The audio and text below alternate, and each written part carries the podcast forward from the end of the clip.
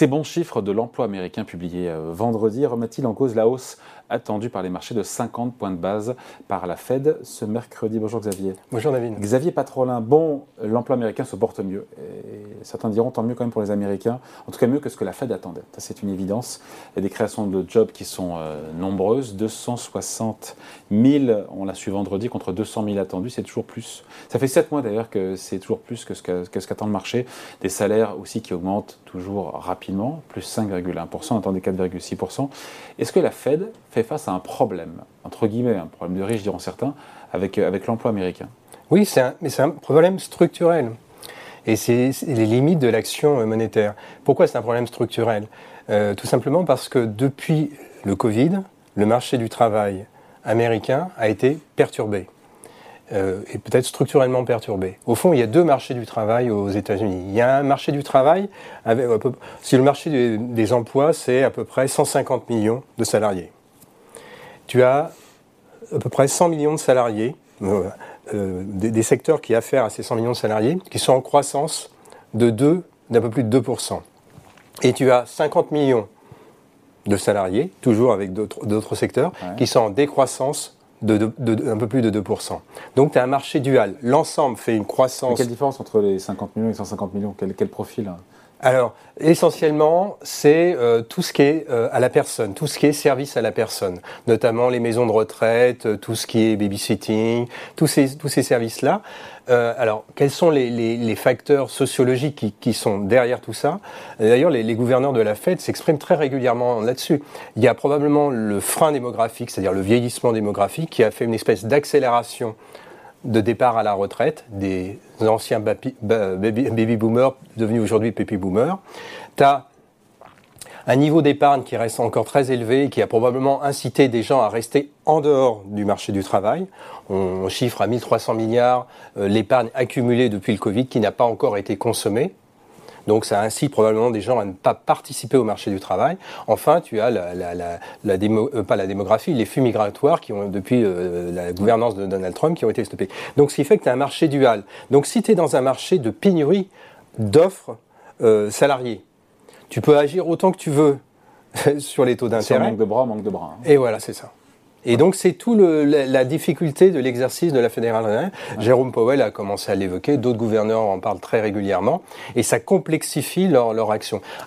Dans les périodes antérieures, tu avais un marché du travail qui était très fluide, tu agissais sur les taux, tu limitais donc tu, en renchérissant le, le, le, coût de, enfin, le, taux de rémunération, tu limitais les offres d'emploi et tu avais un rééquilibrage qui se faisait spontanément. Si tu es dans un marché déséquilibré, ça, ça, se perd, ça se perd plus.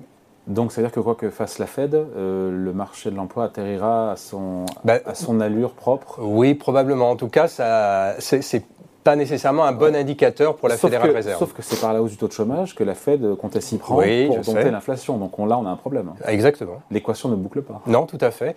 Alors, euh, bah, tu, vois bien, les déclarations de Jérôme Powell a consisté à dire euh, le, fameux taux d'équilibre, le taux neutre à partir duquel il n'y a euh, ni stimulation ni contrainte. Euh, la Fédérale Réserve le situait encore en septembre dans, son, dans ses anticipations à 4,6. Les dernières déclarations, au-delà de 5 ouais, légèrement révisé, voilà, au-delà de 5. On n'en est plus très loin. On est euh, sur, le, sur, le, sur le 1 mois, on est à 3,82, 3,83. Donc, euh, tu vois, euh, donc si tu montais de 75 BP à la prochaine réunion. Oui, mercredi. mercredi. Parce que c'est, pardon, c'est ça le sujet en fait, c'est de se dire, voilà. est-ce que ces bons chiffres de l'emploi américain, est-ce que ça remet en question, ça remet en cause cette hausse qui est quasi acquise de 50 points de base, je crois que c'est 90% du marché qui attendait, euh, avant les, chiffres de, les bons chiffres de l'emploi américain, cette hausse de 50 points de base. Est-ce qu'elle est remise en cause pour un tour de vis plus violent, plus drastique parce que euh, l'économie américaine euh, met plus de temps à atterrir que ce qui était prévu? Moi, j'aurais tendance à dire non.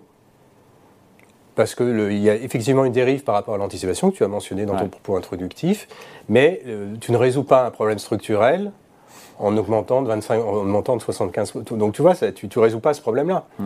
Donc tu as toujours un écart de 2 millions à 3 millions de salariés qui manquent par rapport à la situation euh, antérieure euh, en décembre 2019. Euh, tu sais, je l'avais dit il y a une précédente, un précédent interview, le taux de chômage ressort à 3,7, mais si on avait un taux de participation identique à celui qui était au 31 décembre 2019, on serait à 4,8.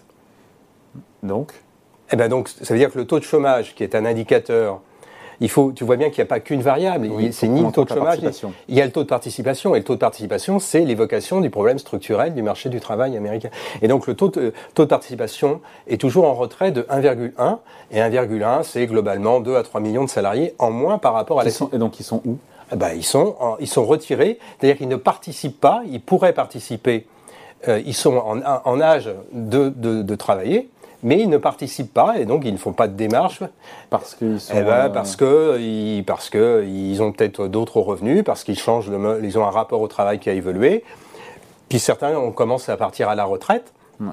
Et donc tous ces facteurs-là font que ce, ce, problème structurel ben, complexifie l'action de la politique monétaire. Oui, d'autant que Jérôme Powell, euh, je crois que c'était 48 heures mhm. avant euh, ces bons chiffres sur l'emploi américain de vendredi, disait qu'en gros, euh, on aurait un, enfin, en creux, qu'on aurait un ralentissement dans la hausse des taux d'intérêt. Voilà. Qu'elle durerait plus longtemps. Voilà, c'est ça, le point. Le point. Que le ressort monétaire pourrait durer plus longtemps, mais que chaque palier serait moins, moins violent. Exactement, c'est là-dessus que probablement la Fédérale Réserve souhaite intervenir. Le, le marché est plutôt dans une anticipation d'un top d'une progression des taux courts encore euh, sur les prochaines réunions, mm. les 3-4 prochaines réunions. On va terminer les hausses de 75 points de base. Voilà, c'est ça, les fameuses euh, hausses jumbo. Jumbo. Et, et puis, après, le marché est déjà dans l'anticipation d'un retrait fin de l'année prochaine. Et ça, c'est probablement euh, c'est facile de le dire aujourd'hui, il faut rester prudent, mais c'est probablement erroné. Et donc je pense que la Fédérale Réserve va plutôt agir pour laisser entendre que la politique restrictive, légèrement restrictive, va durer plus longtemps. Va durer plus longtemps. Tout simplement parce qu'il y a des problèmes structurels qui sont, qui sont à l'œuvre. Ce que je mentionne sur le marché du travail, on peut le mentionner sur une autre dimension qui est l'inflation. C'est pas le sujet de, mais l'inflation, c'est quand même un, point important. Si tu décomposes l'inflation en deux composantes, les produits manufacturés et les services. Les produits manufacturés ont connu un, un jump, une forte progression jusqu'à 15% au début de cette année. Aujourd'hui, ils sont en retrait, ils sont plus en croissance que de 3 3%. Mm. Habituellement, ils étaient en déflation sur les 10-15 dernières années de 1, moins 1%. Mm. Donc déjà, tu as un changement de paradigme. Par contre, les services. Les services, eux, ils étaient en croissance de 2% sur les 15 dernières années. on est où là? Et là, ils sont à pas loin de 7%.